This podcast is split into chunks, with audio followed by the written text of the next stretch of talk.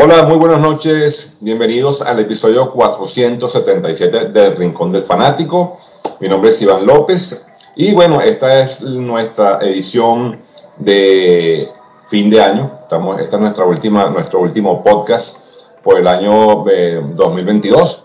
Fue un año que ha sido este, muy interesante eh, a nivel deportivo y, y bueno, finalizando pues un año más en sintonía con toda nuestra audiencia, a la cual pues les quiero agradecer de antemano por toda este, eh, su sintonía, por aguantarnos, por permitirnos llegar a ustedes.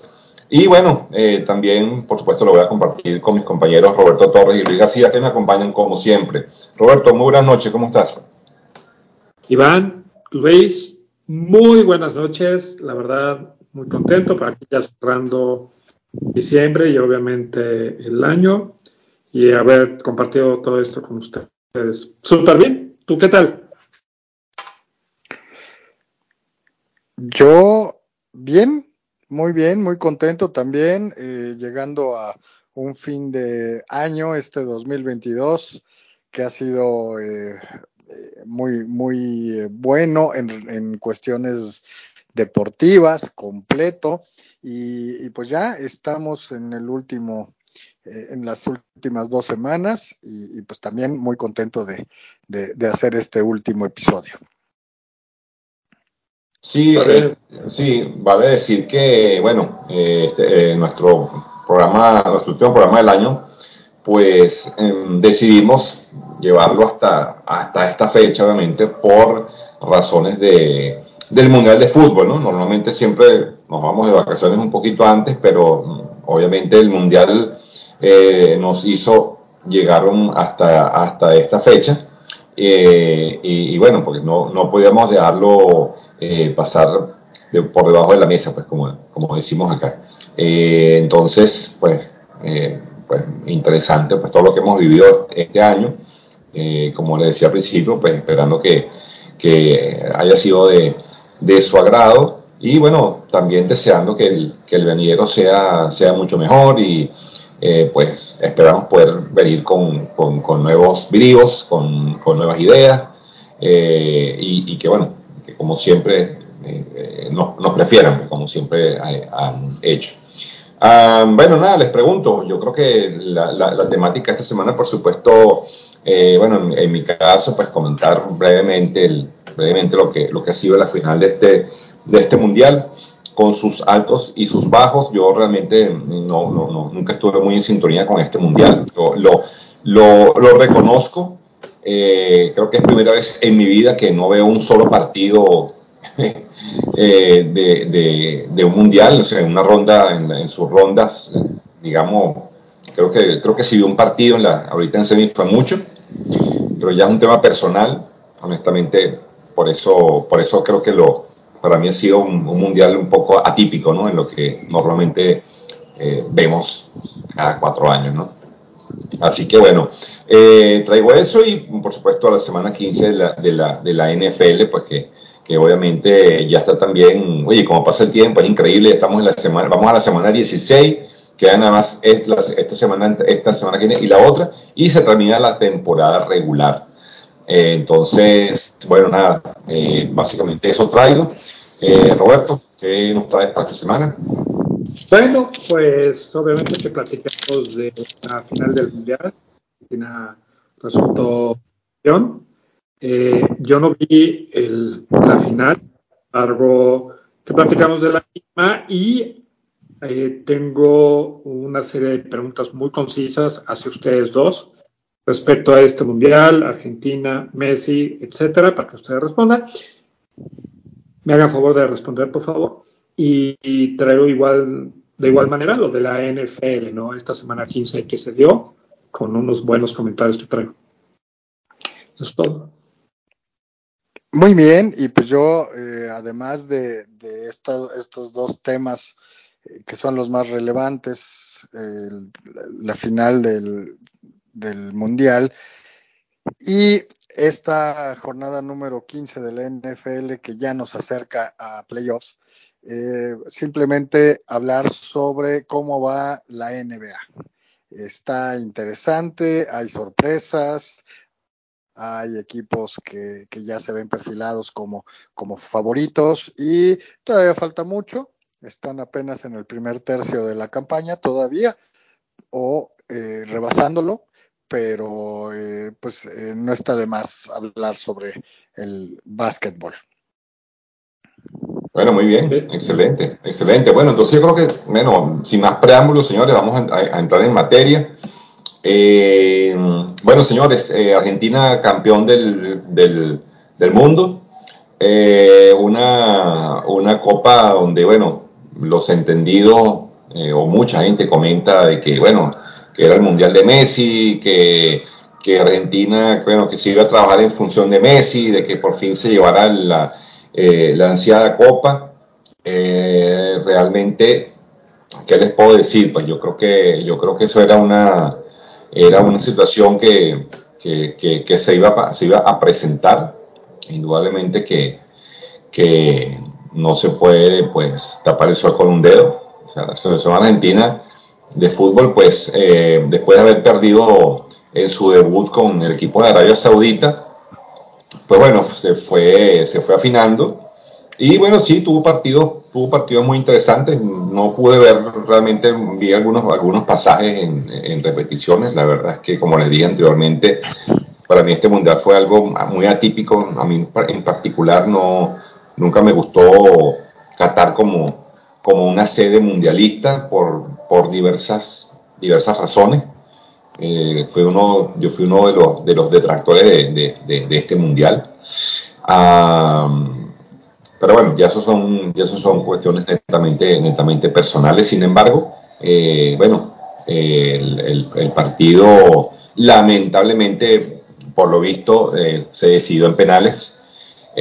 lo que siempre deja un mal sabor de boca. Yo creo que ganar un, ganar un partido en penaltis para mí es algo que no, no, no, no es justo porque después de, todo, de haber jugado muy bien un partido, luego vienes a una tanda de penaltis y pierdes, pues, pues suena, suena de verdad, o sea, suena muy feo, suena muy feo, sin embargo, bueno, eh, muchos, muchas, muchas polémicas, un primer penalti que realmente eh, vi las repeticiones, no a mí no me pareció un penal como tal, eh, bueno, en fin, son, ya vienen las, las suposiciones, vienen las, todo, todo, lo que es la, eh, esa, esa, ese ambiente enradecido de, del partido.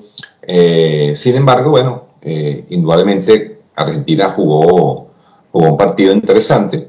Y Francia, bueno, pues digamos que apoyados en su estrella, Kylian Mbappé, que tengo entendido ganó el botín de oro pues bueno, se cargó el equipo de Francia al hombro y bueno, y marcó, marcó los, eh, los goles para igualar el, el, el marcador y llevar el, partido pues a tiempo extra. Básicamente pues esa es la, la percepción. Eh, bueno, Luis, no sé qué, qué, nos puedes comentar. Sí, pues uh, me gustó la final. Eso es un punto importante, ¿no? Porque sabemos que ha habido finales muy tensas, muy parejas, muy trabadas. Se acordarán España-Holanda, se acordarán incluso Brasil-Italia. Estamos remontándonos al 94, donde quedan 0-0, ¿no? Y sí, es tensa eh, Francia-Italia, ¿no? Del 2006. En esta ocasión fue una buena final. 3-3.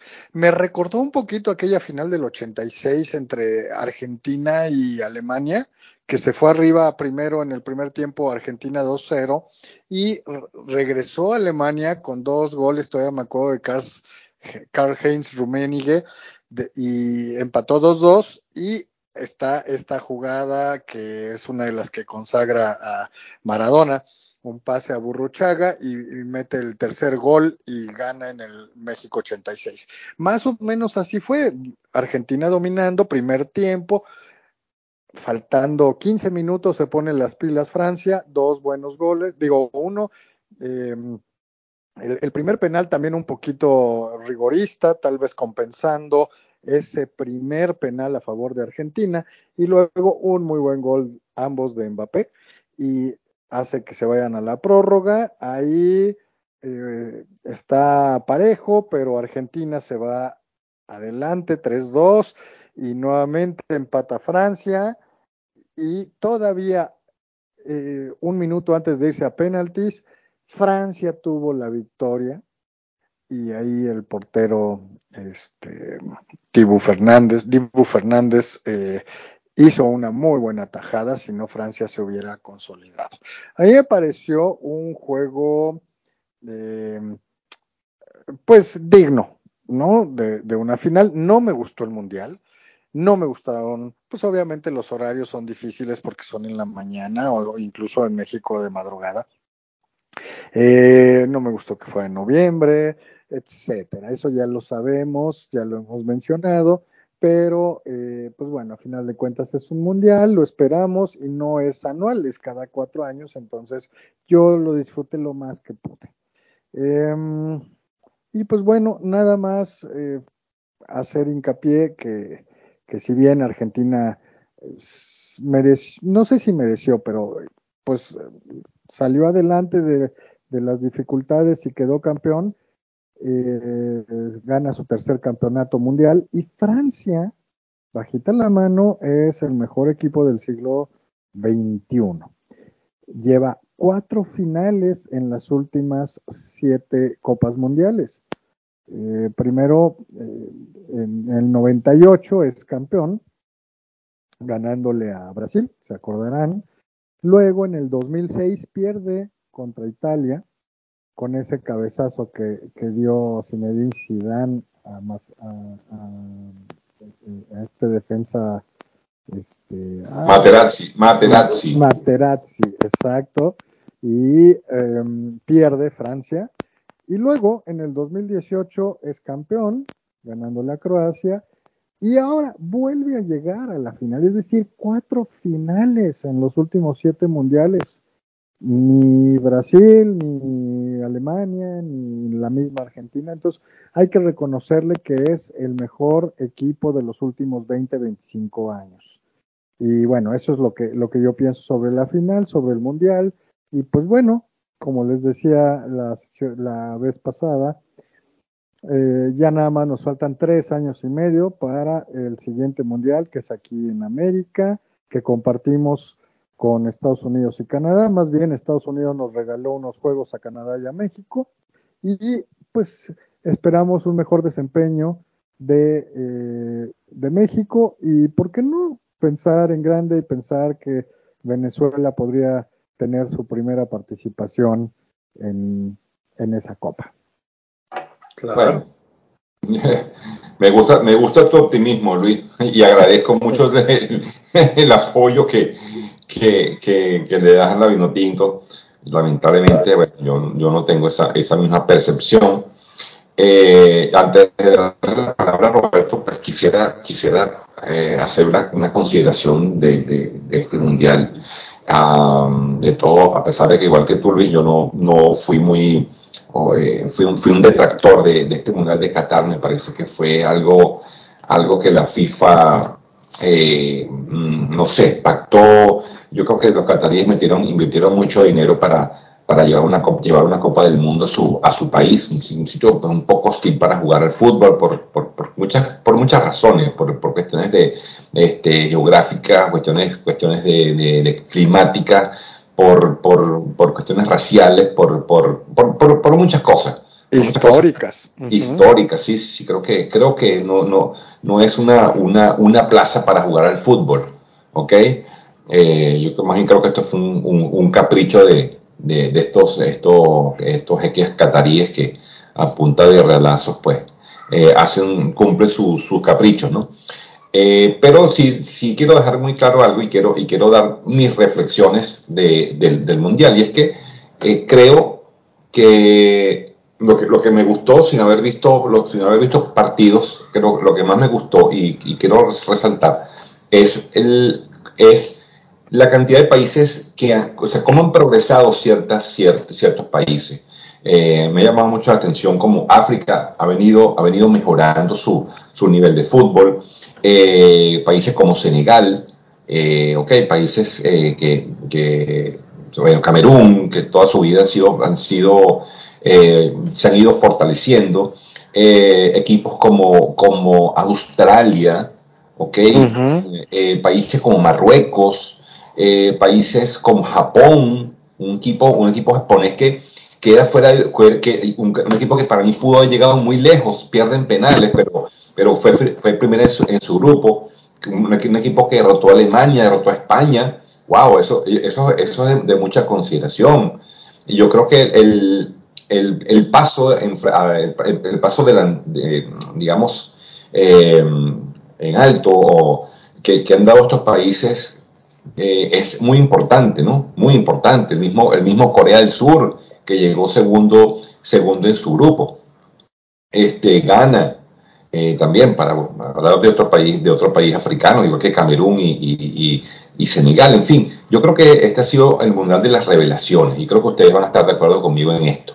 Ha sido el, mundial de las revelaciones y lo que, lo que nos da, lo que la lectura, la lectura que me da es que eh, los países pequeños están creciendo futbolísticamente y cada vez más vamos a, ir viendo sorpresas, sorpresas eh, y eso para mí, yo creo que es lo mejor que, para mí, que ha dejado este mundial. El desarrollo de las selecciones eh, que normalmente eran débiles en el pasado, hoy en día han mejorado notablemente. Eso también tiene mucho que ver con la cantidad de jugadores que están jugando en otras ligas, jugadores, este, ahí tenemos el caso de este chico Son, o, o sí Son, que bueno, eh, coreano que juega con el que juega con el Tottenham. Eh, eso es una muestra muy clara. Eh, yo creo que están fogueándose. Los jugadores nipones están jugando en muchas ligas del mundo con un gran desempeño, igual que los jugadores africanos. En fin, yo creo que lo mejor que, para mí ha, traído este mundial es el desarrollo de los países que normalmente eran, eran muy débiles. Entonces, bueno, esa es mi, mi, visión de este, de este mundial. Y, bueno, ya por último, decir que la figura, la figura que, que se nos viene ya para como, como ya consagrada eh, es Kylian Mbappé. Ya Leonel Messi da de salida y creo que le entrega el testigo a este chico que con apenas 23 años pues ya tiene un, un mundial y un, y un, subcampeonato encima y creo que va a ser la el, próximo ídolo o, o, la, o la figura a nivel mundial que va, va a estar por, por, muchos años y si es que también la salud lo ayuda. Entonces, bueno, esa es mi, mi reflexión final y bueno, Roberto, este, bueno, te cedo para que nos, nos cuentes qué, qué, te parece. No, no, no, pues muchísimas gracias. Bueno, lo primero es que sí, de acuerdo con ustedes, respecto a este atípico mundial, eh, lo hemos platicado, sin embargo, cerrando el mismo, que o sea, qué raro, ¿no? Que lo hayamos tenido en noviembre y diciembre, pues en el verano.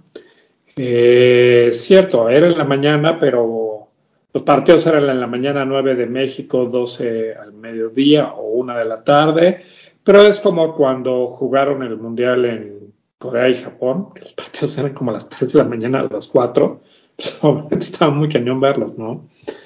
Pero bueno, y eh, yo creo que aquí, eh, para mí, que no soy aficionado del fútbol, eh, preferí, la verdad, ver partidos de fútbol americano cuando se presentaba la oportunidad que ver partidos de, fútbol soccer, justamente por la, época en que se dio. No sabemos si en el futuro vaya a haber algún otro eh, mundial en, en, la misma zona por donde está Qatar porque al final de cuentas eh, hay un dicho en México que dice que con dinero baila el perro. Entonces, si este mundial lo compraron con dinero, nadie dice que en el futuro no va a ser comprado otro mundial así. ya con eso, tengo tres preguntas para ustedes. Voy a soltar las tres de un jalón y ustedes, cada uno de ustedes quisiera que respondiera a las mismas eh, en el orden en el que ustedes quieran quieran platicarlas, ¿no? la primera es eh, Argentina. Siento que Argentina jugó más como equipo eh, que como otros mundiales donde cada jugador jugaba para sí mismo. Eh, sería la, la primera. La segunda es de Messi. Sienten que Messi es the GOAT de, del fútbol. O sea, como Tom Brady es the GOAT o the greatest of all time, o Michael Jordan es el greatest of all time del básquet. Siento que Messi es así. Digo, eh, eh, si me dicen que es Pelé, yo nada más voy a jugar a, a Pelé cuando yo tenía cuatro meses de edad, que hubo el aquí en México en 1970, que fue en julio, y yo nací en marzo. Entonces mi papá seguramente vio el partido mientras yo tenía cuatro meses de edad. Entonces la verdad no pude apreciarlo.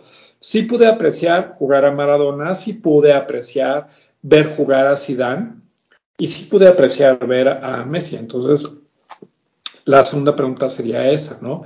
Y la tercera, ¿sienten que Mbappé es un Messi, pero francés. Digo, porque para tener 23 años, clavar tres goles en una final del Mundial, creo que entre el primero y el segundo hubo una diferencia de dos o tres minutos. O sea, sienten que, que Mbappé es así. Entonces, bueno, les dejo estas tres preguntas y quién, quién arranca de ustedes, quién toma las mismas para responderlas. Bueno, si quieren, yo, yo lo tomo y vámonos por la tercera. No, no me parece que Mbappé sea como el Messi francés porque juegan posiciones diferentes. Messi es más un, un armador, un media punta que, que, toca muy bien el balón, que tiene piques, que tiene, que distribuye el juego, etcétera. Y Mbappé es un poco más eh, un jugador potente, un jugador definidor, un jugador que puede entrar por las, eh, por las, em, eh, por el extremo, por las bandas. Yo lo pondría un poco más, Mbappé es un poco más el estilo de Cristiano Ronaldo, es como yo lo veo. Y Messi es más en el centro, más como Maradona, tal vez más como Pelé, ¿no? Eh, esa, esa, sería mi, mi, primera pregunta. Ahora, lo que digo, mi primera respuesta, ahora, lo que sí creo es que puede representar lo mismo eh, que, que, o sea, lo, puede ser igual de, de importante, sí. Para Francia, sí. Ahora, Tal vez alguien como Messi hubiera, yo lo pondría más a Zinedine Zidane, ¿no? Eh, que, que, Mbappé. No sé qué opinas tú, eh, Iván. Sí, bueno, de acuerdo contigo. Creo que pienso que pienso que Mbappé es un, es un jugador que tiene una posición totalmente distinta a la de Messi Mbappé es un, es un, es un, es un punta eh, que se proyecta de ataque con mucha potencia.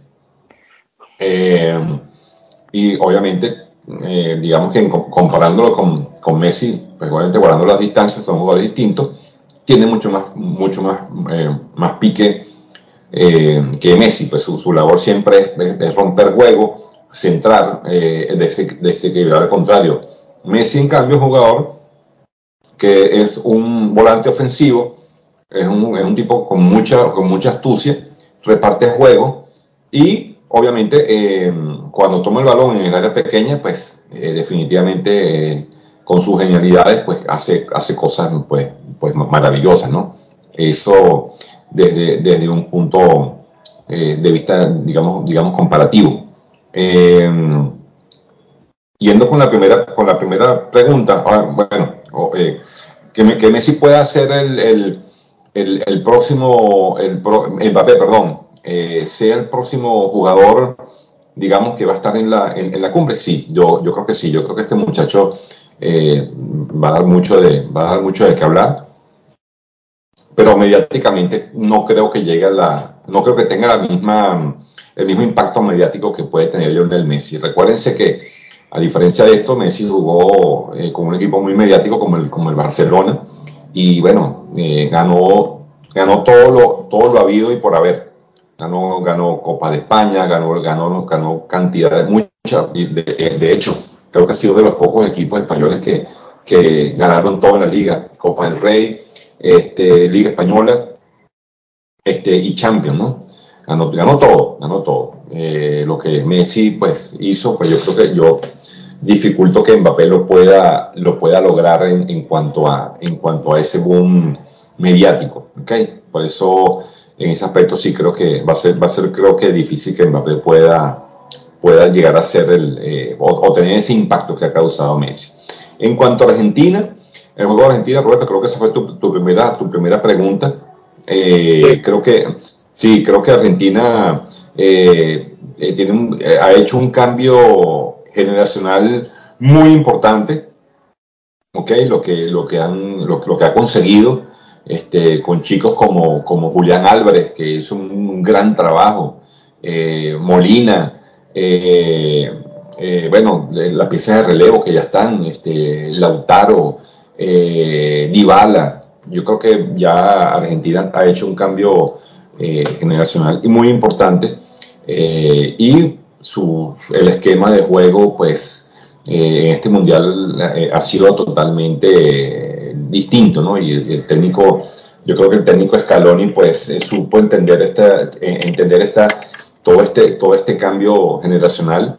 Y ya jugadores salientes como Di María, como Tamendi, como el mismo Messi, yo creo que Messi ya, ya, no, va, ya no va a estar con Argentina en, en el próximo mundial, muy, muy particularmente creo que va a ser su último mundial.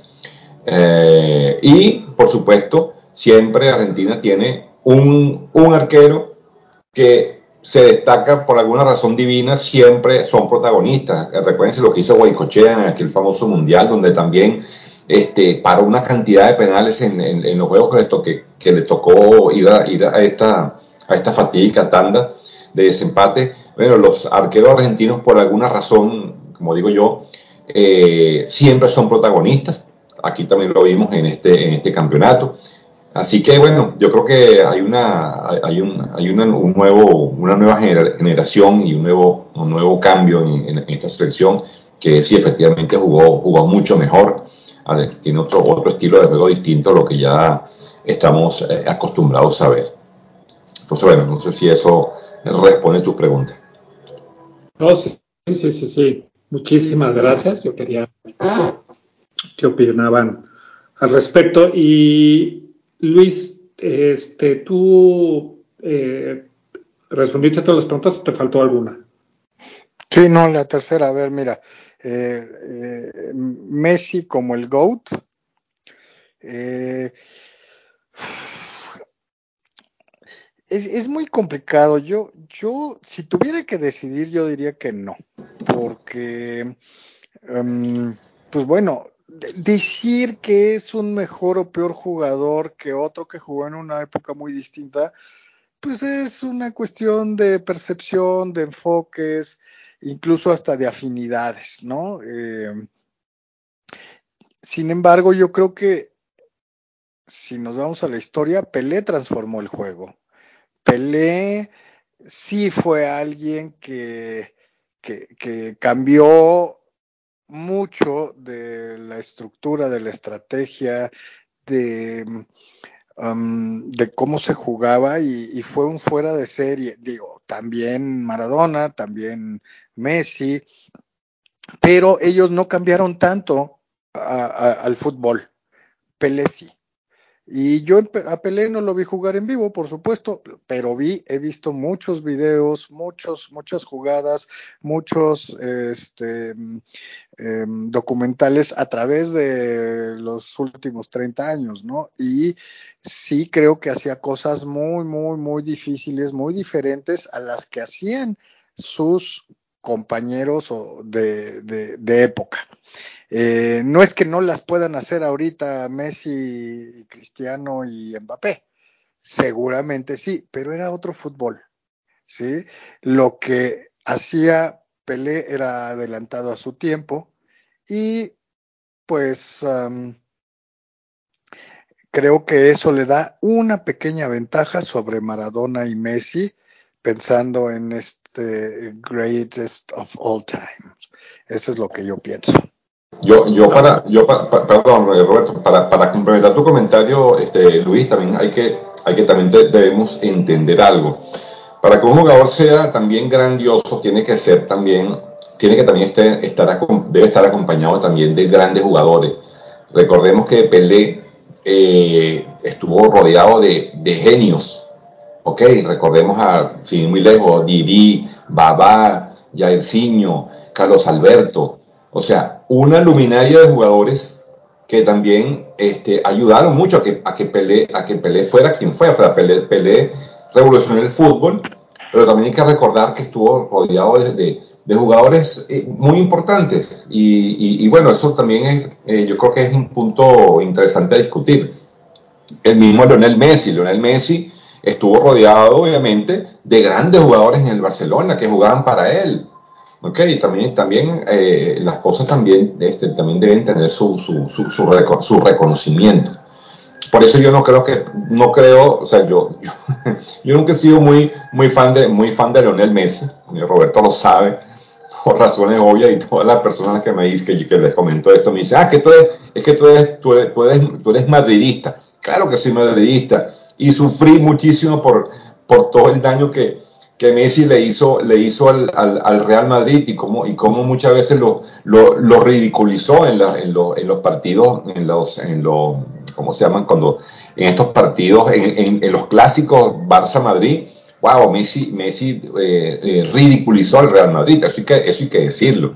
Y por eso los madridistas, de cierta forma, le tenemos mucha, mucha adversión a Messi. Pero bueno, hay que reconocer que, que, que es un jugador es un, es un tipo, es un tipo, es un genio, pues, pero aquí en el, en el, soccer, en el fútbol soccer, yo no, yo no, yo no pudiese hablar de un, de un, de que Messi sea un GOAT, porque, porque ha habido el, fútbol, eh, a diferencia de otros deportes, es un poco más global, digamos, que, un, que una NFL, es más global que una NBA, donde efectivamente son ligas muy particulares donde se ha, destacado un jugador. Digamos, en la NBA yo pudiese nombrar, yo pudiese decirles que Michael Jordan es el GOAT, indiscutiblemente. Por mucho que hayan, haya jugadores extraordinarios, yo creo que lo que hizo Michael Jordan es algo extraordinario, pero en esa disciplina que se juega en, una, en, un, solo, en un solo país a ese nivel. Igual en el fútbol americano, hablar de Tom Brady también es lo, es lo mismo a pesar de que haya habido muchos grandes mariscales de campo, pues lo que ha hecho Tom Brady, eh, pues yo creo que mm, indiscutiblemente no, eso no, no, lo, no, no, se va a conseguir en mucho tiempo. En cambio, el fútbol, como es tan global, pues yo no pudiese decir que, me, que Messi sea un, un Roberto. Honestamente, creo que ha habido grandes jugadores. Bueno, comenzando, bueno, Roberto Luis te lo dijo, este, Pelé, Bobby Charlton en Inglaterra, eh, Alfredo Di Stefano, eh, eh, sí, muy lejos. Johan eh, Cruyff. Johan Cruyff. Eusebio en Portugal, Johan Cruyff, Gerd Müller. bueno, mira, nombrarte jugadores, Michel Platini. O sea, no, no, Messi no puede ser un GOAT, es imposible, imposible. Ese jugador que marcó una época, sí, pero no es un GOAT porque ha habido muchos GOAT, porque el fútbol es, es, más, es más universal que, otro, que otros deportes. Esa es mi percepción. Sí, de hecho yo podría dividirlo que Pelé fue el mejor jugador del siglo XX y tal vez por lo que lleva hecho eh, Messi el mejor del siglo XXI hasta ahorita. Exacto. Pues venga, muchísimas gracias a ambos. Para mí era muy importante escuchar lo que ustedes tenían que decir porque son grandes fans del, del foot y yo no. Eh, lo único que quisiera, con lo cual quisiera cerrar esta sección de, del fútbol y e Iván seguro me apoyará, es que Ángel, en donde esté, estará muy contento de que Messi haya ganado la Copa Mundial. Sí, sí, sí, definitivamente. Segura, segura, seguramente se lo debe estar gozando, Roberto. Seguramente se lo debe estar gozando y, debe, debe estarse eh, riendo de nosotros eh, porque sí, eh, Ángel eh, fue un gran admirador de, de, Messi, bueno, siempre nos hacía, siempre nos, nos hacía arder con, sus con sus, este, ¿te, acuerdas? Con sus stickers y su, y su o sea, de verdad que, claro, como buen seguidor del, del Barça, pues él, él, él, se gozó mucho la gran parte de lo que, de lo que Messi hizo con, con el equipo eh, del, del, Barcelona. En eso coincido completamente y yo sé que Ángel eh, se, lo está, se lo está disfrutando sin lugar a dudas. De verdad que sí. Muy bien, muy bien. Perfecto, pues venga, muchísimas gracias a ambos. Con esto cerramos esta sección del fútbol y bueno, en cuatro años platicaremos del Mundial de Estados Unidos, México y Canadá. Muy bien, perfecto. Pues pasemos a otra eh, sección. Luis, querías platicar de la NBA, ¿no? Sí, brevemente. Em, van más o menos 30 juegos de los 82 que tiene la temporada para cada equipo. Y eh, vamos a, recordar, ¿no? Son dos divisiones, está la este y la oeste, cada una con 15 equipos. Ya no son cuatro divisiones como antes. Ah, y eh, califican directamente los primeros seis y los del número al 7, del número del 7 al 10 eh, hacen un repechaje muy a la mexicana como su liga, ¿no? De fútbol. Eh, y bueno, eh, podemos eh, recordar que los campeones del año pasado pues son los Golden State Warriors que le ganaron a los Boston Celtics en seis juegos y sus caminos actualmente son muy diferentes. Boston está en segundo lugar de su división con 22 ganados, 9 perdidos, simplemente atrás de los Milwaukee. ay, se me olvidó Milwaukee Bucks. Ajá, los Milwaukee Bucks que están con medio juego de ventaja, 22-8. Em, contrariamente, y es sorprendente que Golden State está en el lugar 11 de su división con 15 ganados, 16 perdidos. El día de hoy estarían afuera, no calificarían a playoffs. Y tampoco los Lakers, los amados Lakers de, tanta, de tantos eh, em, aficionados. Eh, eh, tienen 13 ganados, 17 perdidos, a pesar de tener al gran eh, LeBron James. Em, entonces, eh, recapitulando un poquito, Milwaukee 22-8, Boston 22-9, Cleveland 21-11 y los Brooklyn Nets, antes New Jersey Nets, 19-12 son los primeros cuatro lugares de la división este. En la división oeste tenemos una gran sorpresa que si bien el año pasado ya habían calificado a playoffs, eh, era difícil pensar que se iban a mantener y los Memphis Grizzlies están en primer lugar de toda la liga con 19 ganados, digo, de, su eh, división oeste, con 19 ganados, 10 perdidos sacándole un juego a los Denver Nuggets eh, y a los Phoenix Suns. Son los tres equipos que van eh, en primer lugar. Y en cuarto lugar están los New Orleans Pelicans. Eh, con 18 ganados, 12 perdidos. Los New Orleans son un equipo que realmente son un, mercado pequeño, con equipos pequeños, nunca tienen a los grandes estrellas, pero ahí van en esta ocasión eh, con, en, cuarto lugar y, con paso firme 18 ganados, 12 perdidos. Este, no sé si ustedes tengan algún equipo al cual le van, si en algún momento fueron aficionados a algún equipo eh, de, la NBA, si lo siguen o desde hace mucho ya no. Bueno, déjame, yo quiero voy, a, hacer una intervención jocosa y debo decir que debo decir que este Roberto y yo vamos de último y penúltimo, puesto que nuestros equipos San Antonio Sports, que es el mío, y el de Roberto Houston Rockets, pues eh, son los peores equipos de la liga en este momento, Roberto. Uno con 10 ganados, 20 perdidos, y el tuyo con 9 ganados y 21 perdidos. Así que, bueno, estamos de capa caída, Roberto. Comenta. pues respondiendo a la, pregunta que, te dijo Luis, que va de la mano de lo que acaba de comentar Iván. Pues mira, si nunca he hablado de, de la NBA 10 años. Eh, estoy muy decepcionado de los Rockets Houston, Houston Rockets, perdón.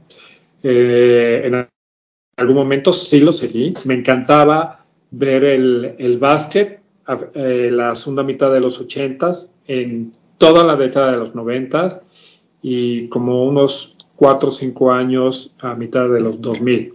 Sin embargo, eh, me ha decepcionado el básquet porque el básquet en los noventas era físico, era duro.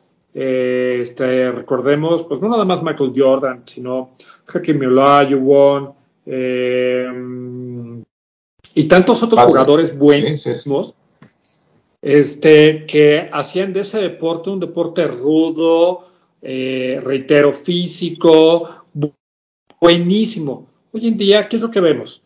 Vemos a la Barba Harden, vemos a este que jugaba en Cleveland y ahora juega en a LeBron James. LeBron James. Este, que fingen faltas. Puta, ya es de por sí verlo así todo el tiempo en el soccer. Pero verlo en el básquet, o sea, además yo no sé cómo se la compran los árbitros. la verdad, eh, aunque hay jugadores que me gustan mucho de, la NBA y sigo algunos en, redes sociales, por ejemplo, hay un griego, Antrimopoulos o algo así, creo que hay uno de Nigeria o un africano que me encanta, que son tipazos y me gusta mucho cómo, pues, cómo juegan y lo que representan y, lo que hacen y lo que dicen fuera de cancha, pero no, la verdad ya no, se me hace súper aburrido, salvo que la última vez que platiqué muy fuerte de básquet fue en esta, eh, el inicio de la dinastía de Golden State, que jugaron creo que dos finales consecutivas contra los eh, Cleveland Guardians. Eh, ah, perdón, ese, ese es de, Cavaliers. Ese, es gol. de Cleveland. ¿sí? Eh, Cavaliers. Sí di mucho análisis, pero hoy en día ya no. Sí, este, yo apoyo, Roberto, te apoyo 100%, de verdad que añoramos esa, ese básquetbol de antaño. Eh, claro, jugadores, todos los jugadores que has nombrado, pues creo que marcaron, marcaron eh, un hito en su, en su momento. Este, ahí te faltó, por ejemplo, hablar de Charles Barkley, una, un tipo muy, muy polémico, eh, David Robinson, eh, que jugó con, San Antonio, eh, pues bueno, hablar jugadores como Dennis Rodman, como eh, el de, ah, se me olvidó el de los, el de los Celtics. Larry Bird. Larry Bird, gracias, Larry Bird. El mismo Karim Abdul-Jabbar.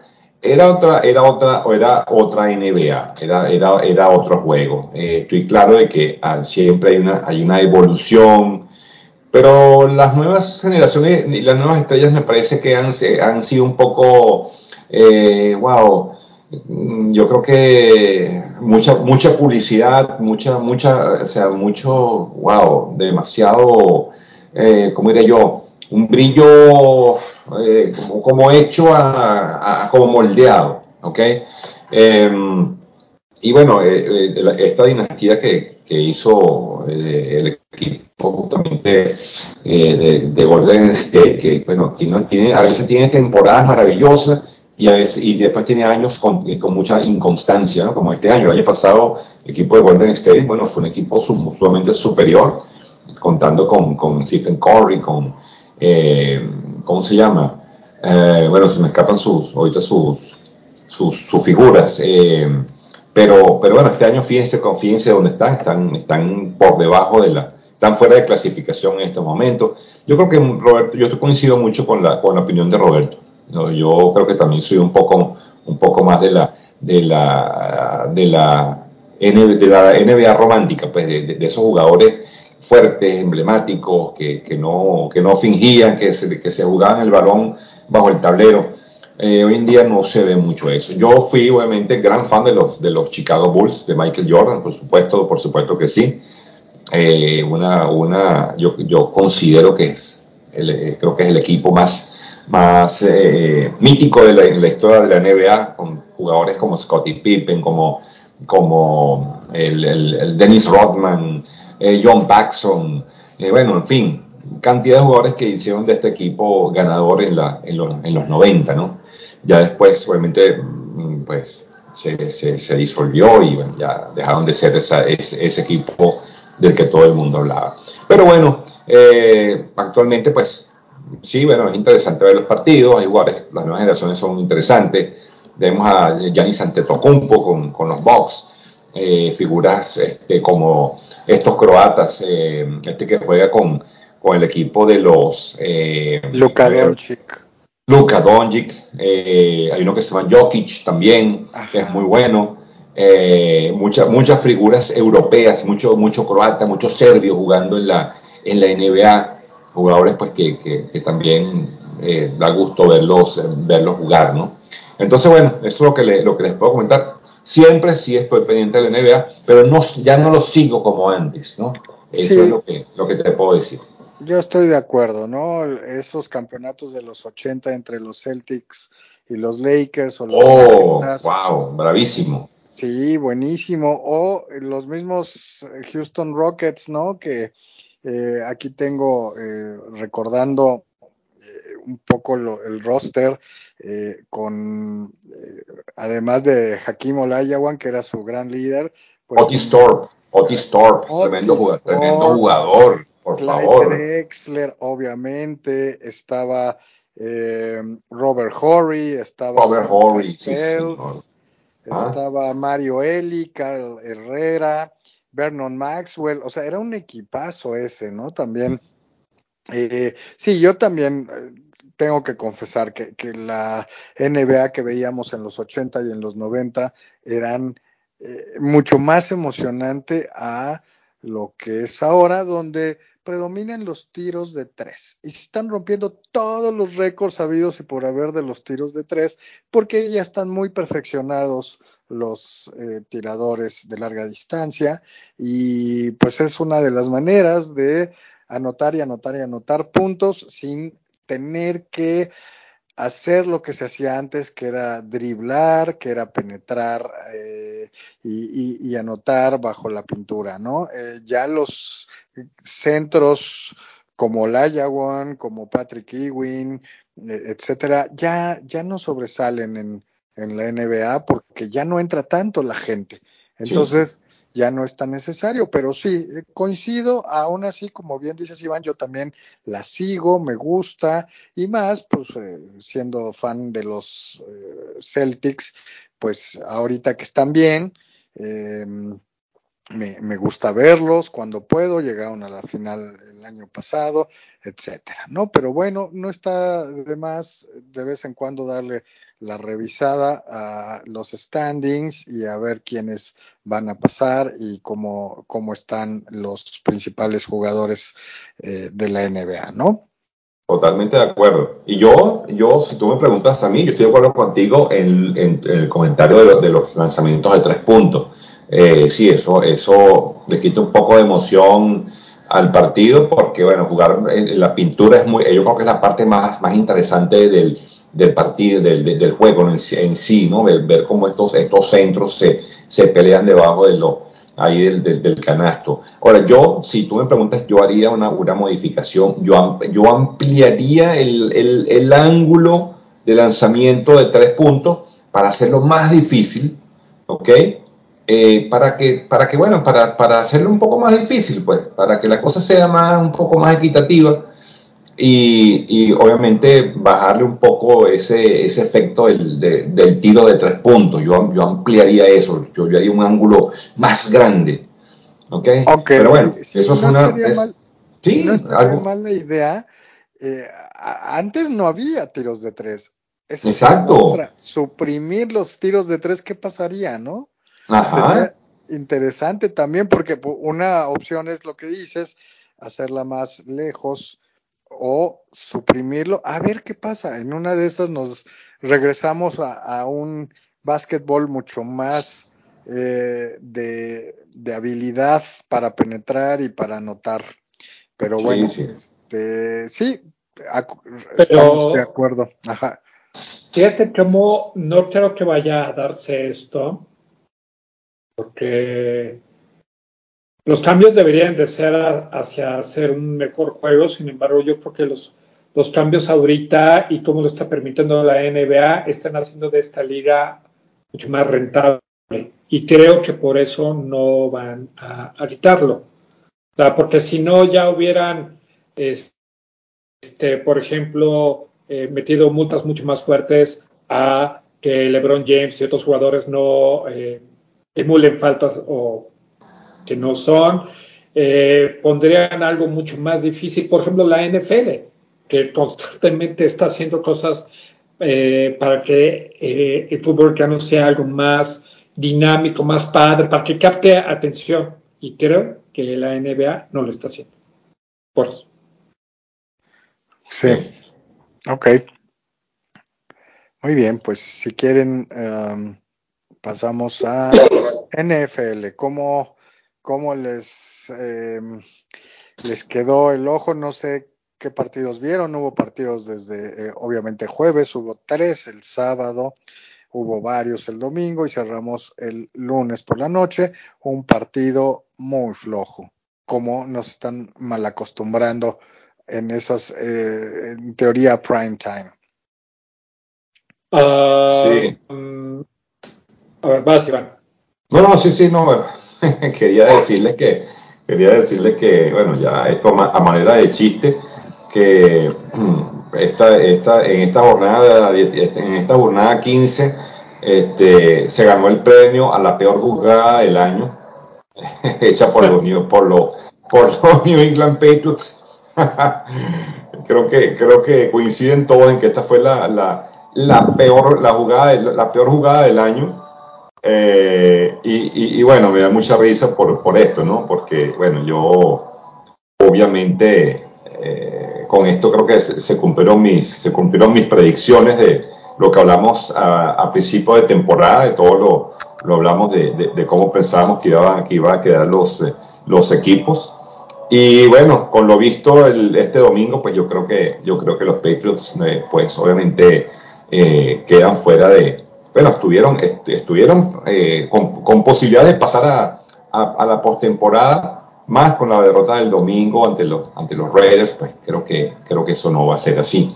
Eh, pues bueno, una, jugada, una jornada muy interesante donde, donde podemos, podemos ver unas, unas tendencias muy, eh, muy claras en, en, muchos aspectos, ¿okay? en el sentido de que, de que estamos viendo equipos que dan un espejismo, decían, decían una cosa en, lo, en, los primeros, en las primeras este, eh, quizás 10 jornadas y después hemos visto cómo han, cómo han ido eh, cambiando su, eh, su formato para descubrir lo que, lo que, en lo que realmente eran, pues que eran un, un espejismo.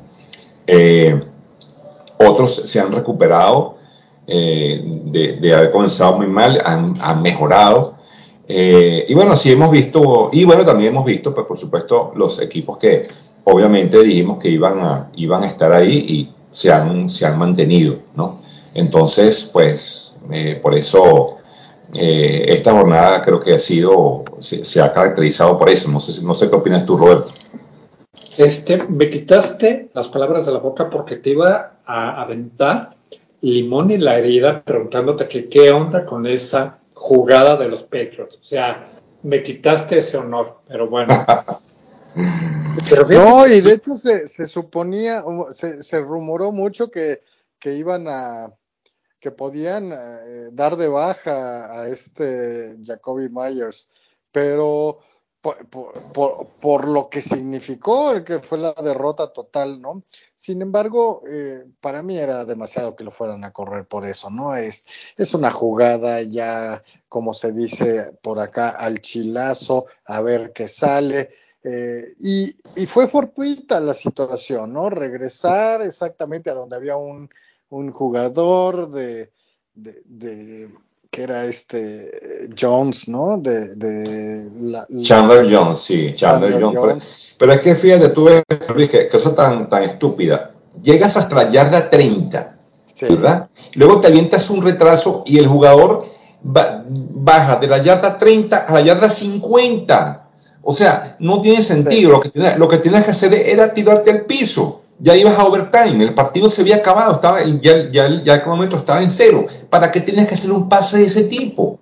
A nadie, porque, no, porque de paso no se la lanzó, la, la lanzó por, porque se vio presionado por, el, por, el, por, por, por Max Crosby, que, que, que, que, se lo comió vivo. Y obviamente se asustó y lanzó el balón. la agarró Chandler Jones y le pasó por encima a Mac Jones como una locomotora, lo, lo apartó. O sea, Mac Jones ni siquiera lo pudo taclear. Y perdieron un juego estúpido. Un juego estúpido. No, no, no, y además. Es de las peores jugadas. Perdón, no, yo primero directamente a, a Mac Jones, pero ahí se ve que hay jugadores que los contratan como quarterbacks para lanzar pases y otros no deberían de lanzar pases porque le dan la, el balón al rival. Sí. Claro, claro. Pero de Por supuesto. las peores jugadas que yo haya visto en la historia, porque además es una jugada crucial, la que define el juego, ¿no? Sí, no, claro, porque iban 4-24, se iban a ir a tiempo extra y gracias a eso Raiders anota y gana el partido. Ahora, la cara de Belichick cruzando el campo para saludar al, que fue su coordinador ofensivo por muchos años, o sea, no sé cómo no le escupió en la cara a Martínez. Hay una jeta que qué bárbaro. Que lo disfruté, lo disfruté, la verdad, ¿no? Disfruté que, digo, que Petros haya perdido, obviamente, pero más que Belichick haya este, tenido esa derrota de esa manera. Sí, sí, sí. Eso fue un papelazo, digamos lo que decimos, un papelazo. La única vez que yo vi que esa jugada funcionara fue aquel partido, Roberto, que tú debes recordarte hace, hace tres años, todavía estaban, todavía estaba Gronkowski con, con Patriots, que los Dolphins, ah. estaban, los Dolphins estaban perdiendo. Eh, y, el cronómetro estaba en cero, hicieron la misma jugada, comenzaron a pasarse hacia atrás, hacia adelante, y a la final se el corredor se le fue y les anotó y se acabó el juego. ¿Te acuerdas? Totalmente, sí, sí, que inclusive Gronkowski estaba este, cercano a su anotación y trató de agarrar, no, no pudo, y, y es más, este, la gente de Patriots en el estadio de Miami estaba como con cara de, pues si ya habíamos ganado y no sé qué. O sea, siempre, eh, le pasa, ¿no? Le pasa a Patriotas como le pasa a cualquier equipo. Pero bueno, en este caso, eh, en este caso nos da mucho gusto que le haya pasado a Belichick. ok, está bien, pero bueno, eh, creo que era un partido muy, muy importante para los Pats. Todavía están en zona de calificación, pero en caso de que hubieran ganado, hubieran sacado un juego de ventaja más a los Jets y a San Diego, ¿no? Que digo, a, los, los Chargers, Los Ángeles Chargers. Y, entonces era muy, muy importante y yo creo que por eso la cara tan desencajada que ahora se le pone más, más difícil. Claro, y tu, perdón, tuvieron una suerte, tuvieron una gran suerte de que los Jets perdieron, porque si, si hubiesen ganado los Jets, eh, bueno, hubiese sido catastrófico para ellos, ¿no? Eh, y los equipos de esa división perdieron, perdió Miami, perdió Miami eh, y perdió y perdieron los Dolphins. Y eso obviamente también, digamos que les da como un, una, como una, como dicen por ahí, patada de ahogado, ¿no? porque perdieron los, los, otros dos rivales directos de la, de la, división. Entonces, bueno, pero, pero, pero terrible, terrible esto, terrible. Sí, de acuerdo. Y este, bueno, en, en otros juegos hubo, hubo bastantes. Perdón. ¿Por qué? Dime. Perdón que interrumpa. ¿Por qué a ti? ¿Por qué qué? Eh, super regreso iba 36, no, 33, 0, perdiendo contra Indianapolis y lo remontó. Ah, ¿sí? Eh, sí, sí, sí, sí, O sea, digo, no sé si vieron ese partido, yo no lo vi, pero sí lo seguí, este, y qué emoción, o sea, es el, el partido a ver, iban 33-0 ganando Indianapolis a Minnesota, ¿sí? Y eh, Indianapolis metió tres puntos en el tercer cuarto, no pudo más. Minnesota mete 36 puntos entre el tercero y el cuarto cuarto y gana con un gol de campo este, en tiempo extra. qué impresionante, pero más allá de lo impresionante, ese es el tipo de partidos que me encantan de la NFL. Sí, eh, eh, yo creo que, yo, perdón, yo creo que, yo creo, debo decir que esto, este partido es un presagio. Este partido es para decir definitivamente, Matt Ryan, retírate, retírate. O sea, perdiste, o sea, perdió el Super Bowl 51 con los Patriots y luego de ganando 28 a 3. Y ahora con este, con esta ha sido una, de las remontadas más más impresionantes en, temporada regular. Oye, yo creo que este tipo está destinado a ser, obviamente, eh, de verdad, eh, un, mariscal de campo que para mí ha sido, o sea, ha fracasado pues, en, su, en su carrera. En algún momento fue muy bueno, pero tiene, tiene o sea, en su haber, lamentándolo mucho, eh, tiene, algo, tiene, tiene, un, tiene algo que obviamente no sé qué es, pero, pero es un tipo es un tipo que no, no, no consigo la palabra para, para, poderlo definir. Lo cierto es caso que creo que ya está bueno. Más debería retirarse. Y Indianapolis creo que se equivocó contratándolo. No era, la, no era la solución para este equipo. De hecho, ha sido uno de los peores equipos de la liga. Este equipo ha tenido muchísimos problemas. Y creo que yo creo que, yo creo que ya es el fin de una, de una era. ¿Ok?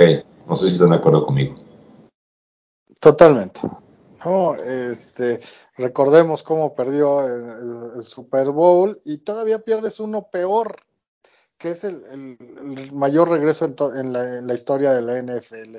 Sí. Eh, sí, ya Matt Ryan, ya, ¿no? Y, bueno, también ahí podemos confirmar que eh, Jeff Saturday, el nuevo head coach que no tenía nada de experiencia, pues Obviamente no se va a quedar con ese puesto para el próximo año, lo pusieron para terminar y, eh, pues bueno, pues va a ser una eh, de, las primeras elecciones, yo creo que entre las primeras, cuando muchos cinco eh, para Indianápolis y tienen todo para ahora sí elegir uno de los mejores corebacks porque va a haber tres o cuatro formidables, ¿no? Entonces, creo que pueden venir tiempos de cambio para Indianapolis.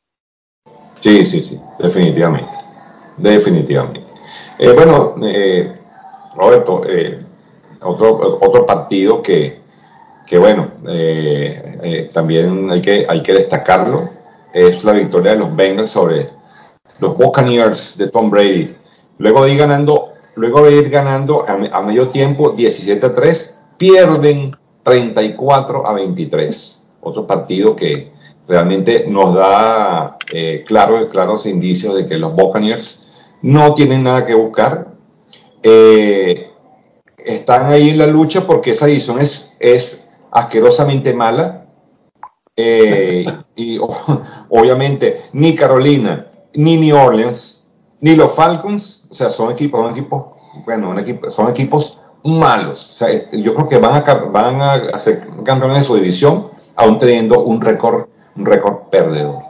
Así que, que bueno, ese, eso también quería, quería comentar. Yo creo que mi amigo Tom Brady, pues, debería también eh, retirarse esta temporada, es lo más lógico. Yo creo que no, este equipo ya no es lo que, lo, que es en su momento lograron algo, pero eh, también el, el, coach, el coacheo de, de, Todd Bowles es muy malo. Este equipo no, no me parece que este, este, este, este head coach eh, no, es, no es nada, nada bueno, pues. Creo que ha tomado decisiones muy malas y también eso eh, tiene mucho que ver con, la, con este récord tan malo de los, de los Buccaneers. No sé si estás de acuerdo conmigo. Sí, totalmente de acuerdo.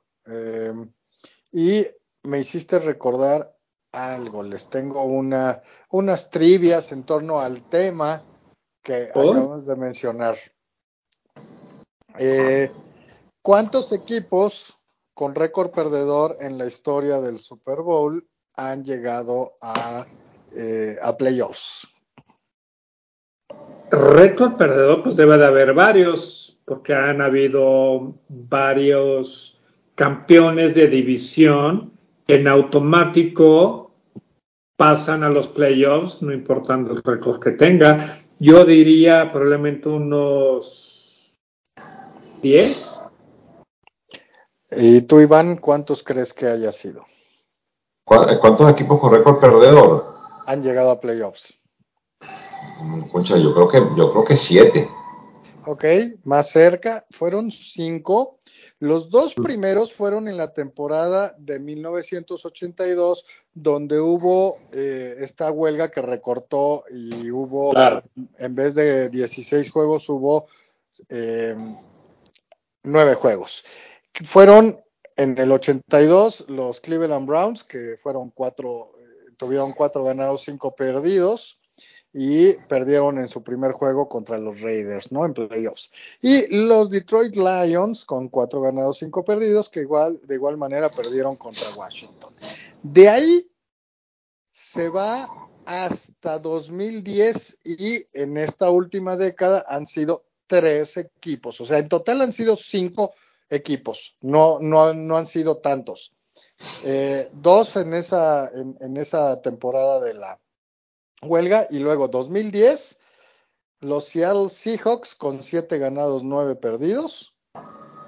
En el 2014 los Carolina Panthers con 7 ganados, 8 perdidos, 1 empatado. Y finalmente en eh, 2020 este, los Washingtons eh, todavía no eran Commanders, era Redskins. Redskins. Eran ah, no, Washington Football Team. De ah. Washington Football Team con siete ganados, nueve perdidos, es el último en 2020, pero ahora estoy casi seguro que va a eh, el campeón de la división sur de la nacional va a tener récord perdedor.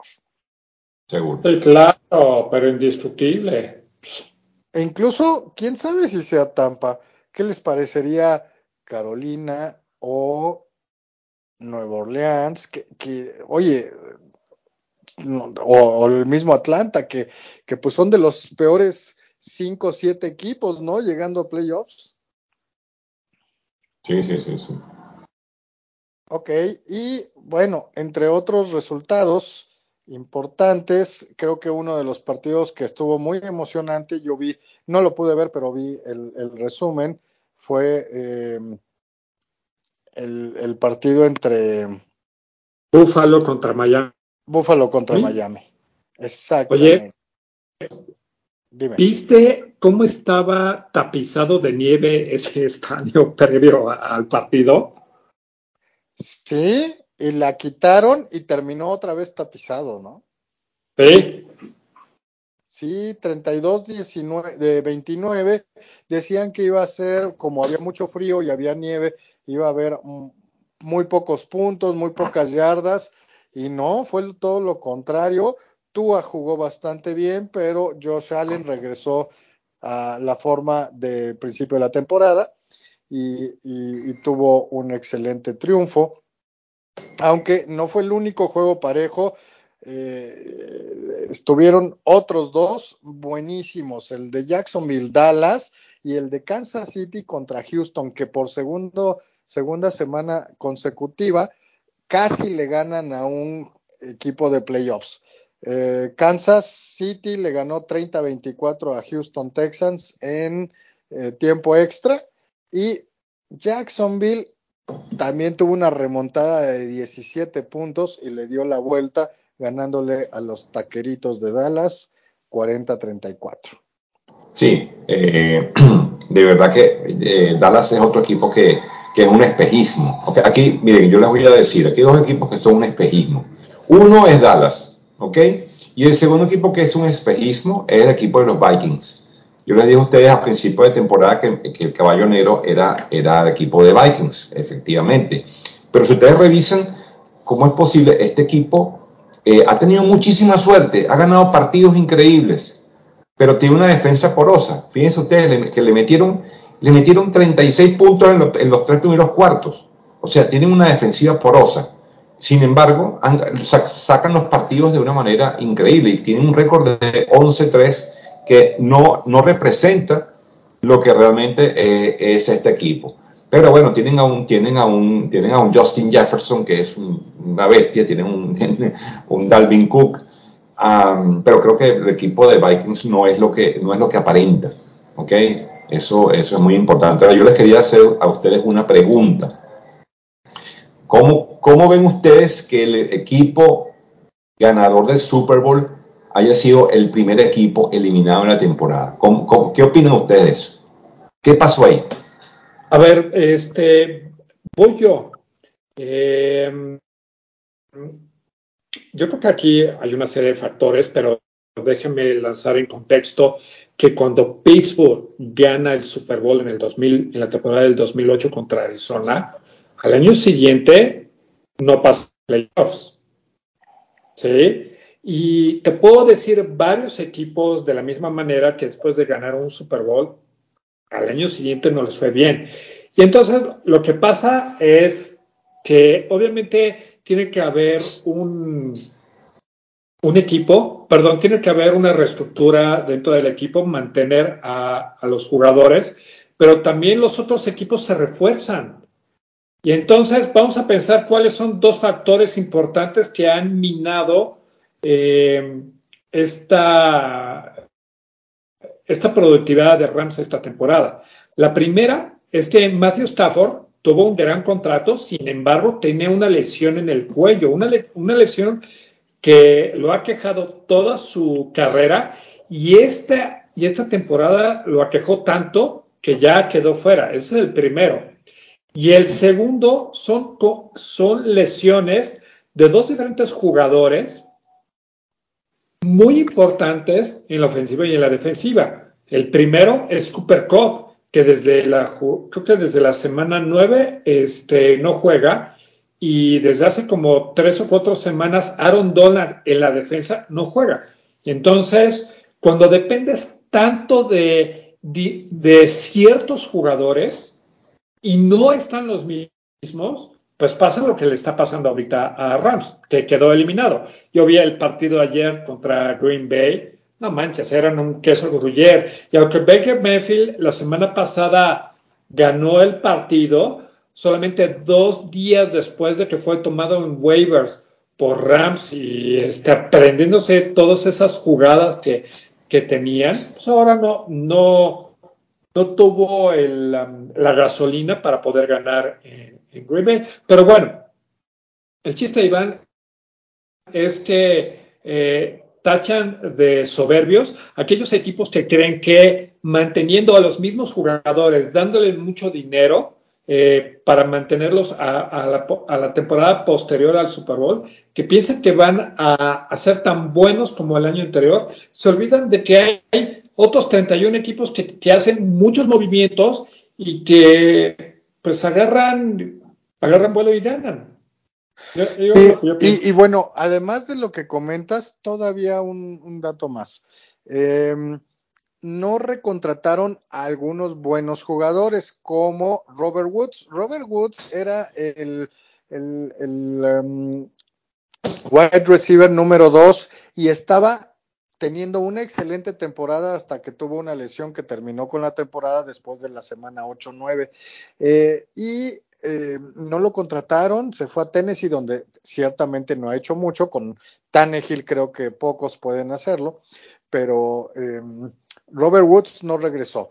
No recontrataron eh, a, este Sonny Michel, que incluso ya hasta está perdido. Yo no sé dónde anda, si es que sigue jugando, pero les dio excelente resultado eh, porque ni Cam Akers ni Henderson tienen con qué mover, ser el, el running back número uno y mover la ofensiva terrestre. Entonces, no reforzaron donde debían reforzar. Ahora le quitas al mariscal de campo, le quitas al receptor número uno, pues dime qué tienen, cuál es su mejor jugador, Tyler Higby o quién, ¿no? A la ofensiva.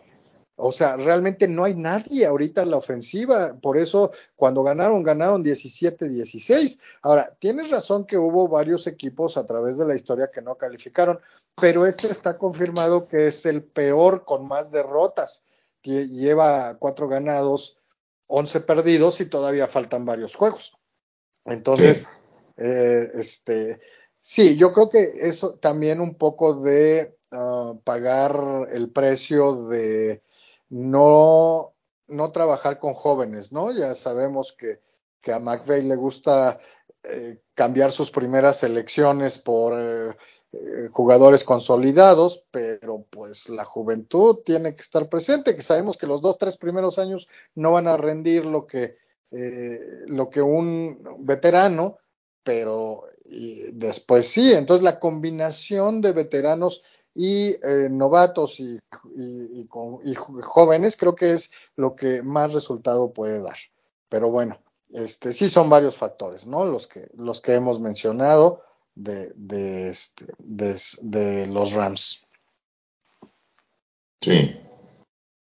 Bueno, eh, yo creo que para, para digamos, ir, ir yendo, dando con conclusiones, yo quisiera hacer un, pero yo creo que la, la, las proyecciones en estos momentos, las, proyec las proyecciones, eh, por, lo que, por lo que vemos, indican que 49ers, eh, Bills, uh, Eagles, uh, Chief, creo que, y Bengals, creo que son los equipos que van a estar eh, decidiendo esta temporada las opciones para, para Super Bowl, ¿ok? Eh, en cuanto a, a digamos, a, a, a, los que yo veo que tienen ese, esa, ese performance y que semana a semana han ido, han ido, han ido mejorando. ¿ok? Creo que esos son los, los equipos a, a, los que tenemos que prestar atención. Eh, si ustedes me preguntan a mí, bueno, el equipo que, que para mí ha, ha, tenido, el que ha ido de menor a, a mayor, ha sido el equipo de los, de los Bengals, que si ustedes recuerdan, perdieron sus primeros cuatro partidos y se veían muy mal, se veían de verdad un equipo completamente desdibujado y de ahí en adelante, pues bueno, ya tienen récord de, de 10 y 4, creo que ha sido el equipo, el, el equipo que mejor eh, o que ha tenido más evolución en esta, en esta temporada. Y de los equipos malos, ok, que ha mejorado muchísimo, no sé, deben, deben no sé si están de acuerdo conmigo, creo que el equipo de, de, de Detroit, wow, ha tenido, ha tenido una remontada grandísima y, y, y, yo creo que pudiese con un poquito de suerte meterse en, meterse en playoff, obviamente sin, sin decir que, pues, que, que, que, sean, que sea un equipo con, contendor, pero creo que ha mejorado, ha mejorado muchísimo. Yo creo que este, es el, este va a ser el panorama que vamos a ver para el final de temporada. No sí, sé sí. si están de acuerdo conmigo. Totalmente, ¿no? Los Jets y, Bufa y, y, Detroit. De hecho, ese fue un juego parejísimo, 20-17, que pudo haber estado empatado en el, en el eh, último intento de gol de campo de los Jets, que erraron la patada, se hubieran ido a tiempo extra. Habla de la paridad de estos dos equipos. Están con 7-7, pero ya dejaron de ser dos de los equipos, eh, hazme reír, de la liga. Y los dos aspiran a playoffs. No sé si lo logren, ojalá que al menos uno de los dos sí, pero habrá que ver el calendario. Eh, pero sí, yo estoy totalmente de, acuerdo. Sí, y para finalizar, el equipo que lamentablemente se cayó eh, fue el equipo de los Ravens, que lamentablemente perdieron a Lamar Jackson y se desdibujaron, totalmente desdibujados. De hecho, perdieron 13 a 3 contra los Browns.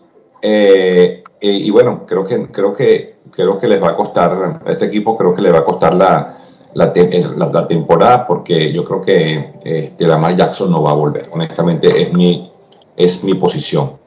Ya no queda sino. Ajá, venga. Nada más rápido, una, una acotación. Eh, eso que dijiste de lamentablemente eh, se cayó, hay que quitarle una palabrita y nada más dejarlo en se cayó. Ah, ok. ¿Vale? Sí, y bueno, yo lo que iba a es que Lamar Jackson no es el único lesionado dentro de Ravens. Existen wide receivers, existen eh, defensas que se han lesionado y eso ha ocasionado que se hayan ido para abajo. Pero bueno, siempre, de la misma manera que cuando Patriots pierde, cuando Ravens pierde, me llena el alma de, de alegría. de sí, acuerdo. Bueno, señores, eh, de, perdón, Luis, vamos, vamos, bueno, sigue y después, después ya entro yo en el, en el comentario. Sí, nada más eh, comentar rápidamente del Fantasy, sé Iván que te quedaste en la orillita porque además de que tuviste una gran semana, eh, te superaron a duras penas y quedaste en quinto lugar, ya no pudiste pasar. Yo afortunadamente en dos de mis tres ligas sí alcancé playoffs. Eh, en, en, una me da coraje que mis dos eh, running backs titulares lesionados ya no van a regresar y entonces ahí tengo un handicap, ni modo a ver cómo lo lleno. Y en, en la otra, este, pues bueno, ¿no? Eh, también voy a tener un buen agarrón. De igual manera, creo tú, Roberto, que también dos semifinales, ¿no? Exacto, dos de tres. En la última, pues, que es la nuestra y la de Iván, yo iba en sexto lugar y tenía que ganar y que el cuarto y el quinto perdieran y eso fue lo que pasó y, y me logré colar y la verdad estoy muy contento porque al final de cuentas ese es lo que el objetivo, ¿no? Es, el primer soy, objetivo. Yo soy como eh, equipo de la NFL. Tengo que meter el equipo a playoffs. Ya, ya de ahí, pues lo que pase, ¿no? Pero ya, ya cumplí mi objetivo 2 de 3. Entonces, la verdad, estoy súper contento. Sí, bueno, eh, fíjense que yo, o sea, en, la, en, la, en, la, liga nuestra, hice 200 puntos y sin embargo, eh, bueno, yo estaba ligando que Sacón Barkley no hiciera mucho, sin embargo sí hizo y eso, eso me costó la derrota. Creo que si hubiese ganado esta semana, creo que, creo que Roberto hubiese quedado fuera y hubiese entrado yo. Pero me tocó jugar contra el, contra el equipo número uno de la liga nuestra y bueno, obviamente eh, tuvo jugadores con muy buena, con muy buena actuación y eso me, eso me costó pues, quedar fuera. Y en la de Luis eh, mejoré mucho porque a sí. principio de año iba de, iba de último y logré ir ganar de, de, victorias consecutivas y llegué hasta el puesto 9. Eh, bueno, ya es mucho que decir, ¿no? 9 de 12, sí, claro. Sí. Y bueno, pues vas a ver que o, o, Roberto y yo te vamos a vengar la derrota en esta liga contra el número uno.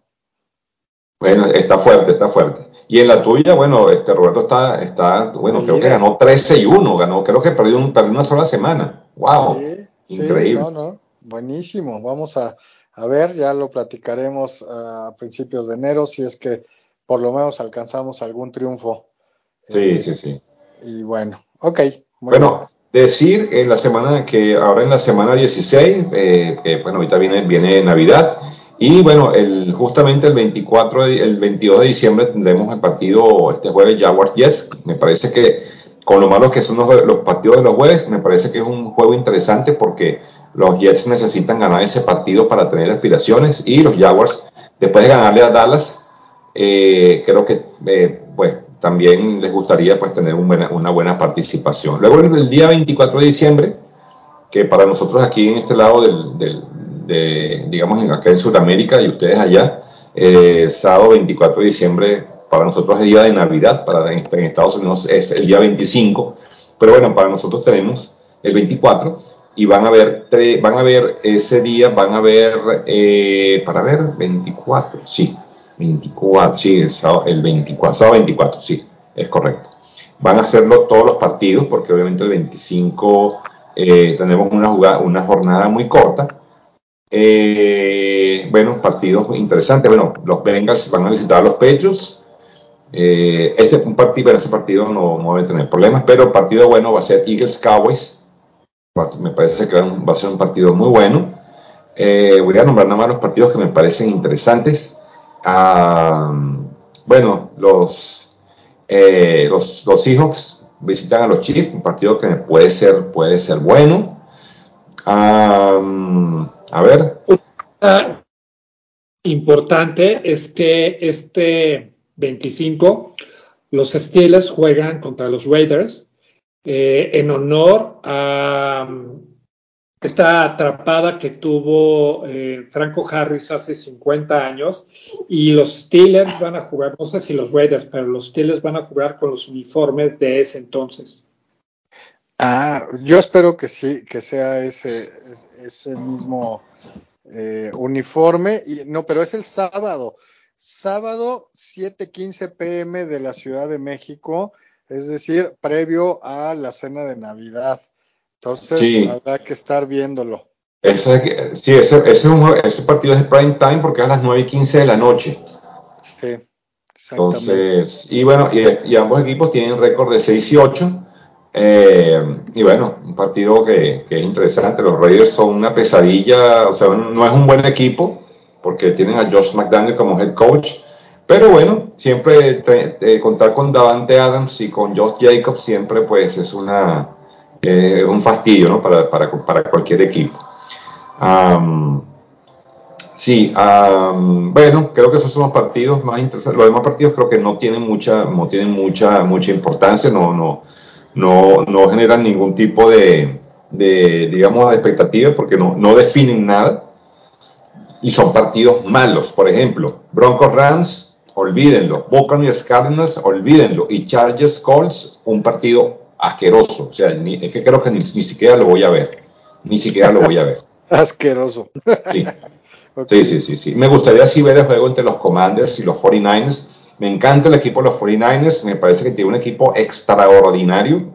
De verdad, este equipo yo creo que, yo les diría que para mí es, es, un firme candidato a ir al, al, Super Bowl. ¿Ok? ¿Contra quién? Aún no lo sé. Pudiesen ser los Chiefs, pudiesen ser los Bengals o pudiesen ser los Eagles o los Bills. Yo creo que de ahí no debe salir eso. Ok. No, pues, este, digo, yo creo que va a estar emocionante, ¿no? Fíjate que la última semana de la NFL es la primera de enero.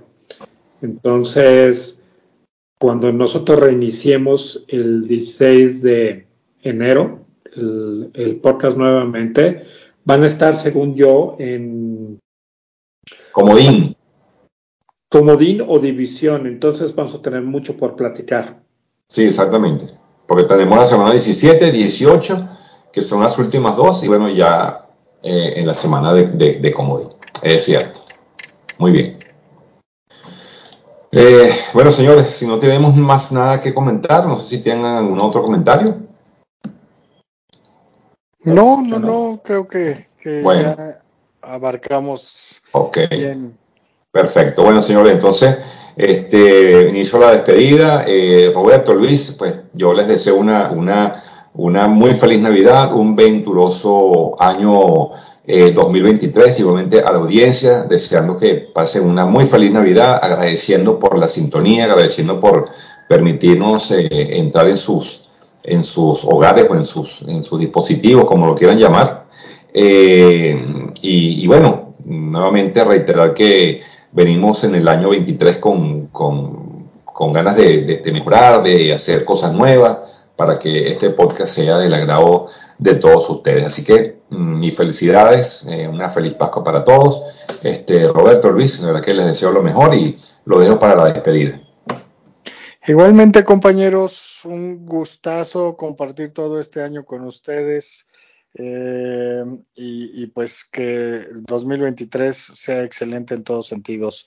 Les mando un abrazo y a nuestro auditorio, pues eh, de la misma manera, eh, que sea un gran, gran año. Venga, venga, venga, muchísimas gracias a ambos. O sea, no tengo palabras para describir lo contento y emocionado que estoy de compartir este espacio con ustedes semana tras semana. Me encanta, me paso de pelo, me río, me ardo, porque sí, tengo que decir que me ardo. Eh, sin embargo, me paso increíble y sí, vamos a tener un gran año 2022 para el podcast y obviamente para nosotros. Y confiar que nuestra audiencia que ha estado con nosotros al pie del cañón, pues siga disfrutando este podcast porque nosotros lo hacemos para ustedes y con ustedes y pues la verdad que decirles, ¿no? Eh, les envío un gran abrazo a ambos y confío nos vaya increíble en 2023. Buenísimo, feliz Navidad. Gracias y año nuevo. Gracias, bye bye.